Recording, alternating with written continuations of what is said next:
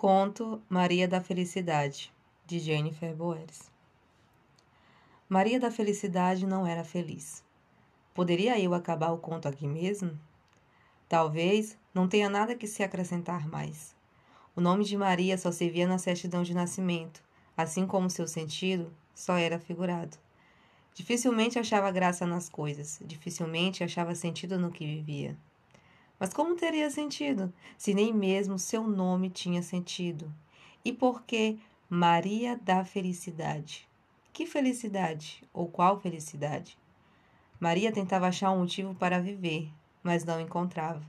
Uma vez, chegou perto do ouvido da avó e perguntou: Vó Toinha, por que Deus coloca a gente no mundo para sofrer? A velha olhou para Maria com os olhos arregalados, interpretou o que a neta disse como uma heresia, mas apenas externamente, porque internamente se pôs a pensar. Maria se sentia infeliz todos os dias na saída da escola. Os pais de João Antônio sempre estavam por lá para buscá-lo, mas os de Maria, não.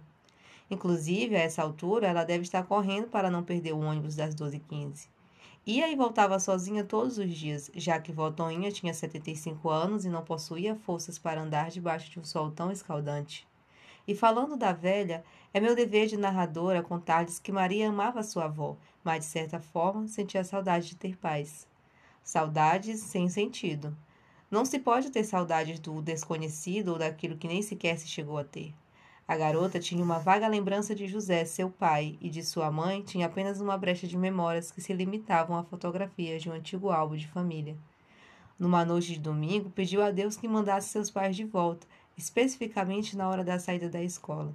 Não queria mais que a Joana, o Carlinhos, a Alice e o João achassem que ela era órfã.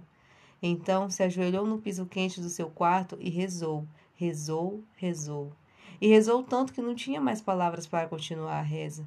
Terminou dizendo tchau. Era manhã de segunda-feira. A senhorazinha Felicidade acordou verde e estufada.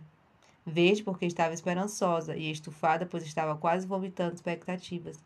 Passara a aula quase toda olhando para o relógio de parede do canto da sala. Assim que o sinal tocou, correu para fora da escola enquanto gritava: Hoje vocês vão de olhar meus pais. Parecia até uma atleta, correndo e fazendo ar por onde passava. Chegou lá fora e, para sua surpresa, não havia ninguém. Não tinha pai, não tinha mãe. Ficou um tempo sentado esperando, até que a diretora lhe aconselhou a ir para casa, pois o ônibus das 1h15 passaria logo logo. No caminho para casa ficou reflexiva. Será se Deus não existe? Um homem alto, magro e barbudo sentou ao seu lado. Maria tremeu. Pensou que aquele ali poderia ser o seu pai.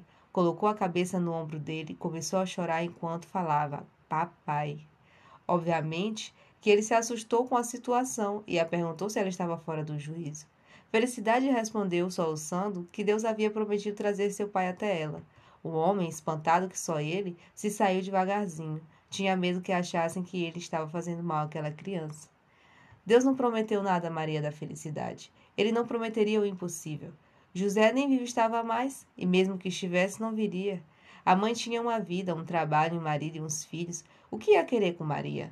Maria tinha a votoinha, não precisava de mais ninguém. Maria tinha também ela mesma. Ela só não sabia que tinha, mas tinha. O mundo fora cruel com Maria. Ela só tinha 11 anos e já ficara sabendo que Deus não era o gênio da lâmpada. Agora era conviver com a realidade de não ter. Não tinha paz, não tinha abraço, tinha apenas o amargo sabor da infância e de sua infelicidade precoce. Agora, Maria não tem mais a fantasia como escape, pois descobriu como as coisas são de verdade. Era apropriado acreditar em Fada dos Dentes e Papai Noel? Ela achou que não. Se nem meus pais são reais, por que Fada dos Dentes e Papai Noel seriam? Quando chegou em casa, Maria disse à Votoinha que queria ir ao médico. Sentia dores insuportáveis, estava prestes a morrer. Votoinha, aturdida, se levantou do banquinho de madeira e perguntou: Menina, mas que dor é essa tua? Eu mal posso levantar. Não invente de adoecer, não. Eu não sei. É uma dor estranha, Votonha. Não consigo explicar, respondeu a criança. Não sabe explicar? Ora, não sabe explicar. Pois me mostra o canto do corpo que está vindo a dor. Felicidade rapidamente colocou a mão no peito, próximo ao coração. Disse que era ali que estava sufocando. Votoinha a mandou tomar um chazinho da folha de camomila e depois deitar e dormir. Assim fez a criança, mas a dor não passou. Era na alma. Não tinha diagnóstico, não tinha remédio, só tinha o tempo. Mas o tempo de serviu de algo, eu não sei.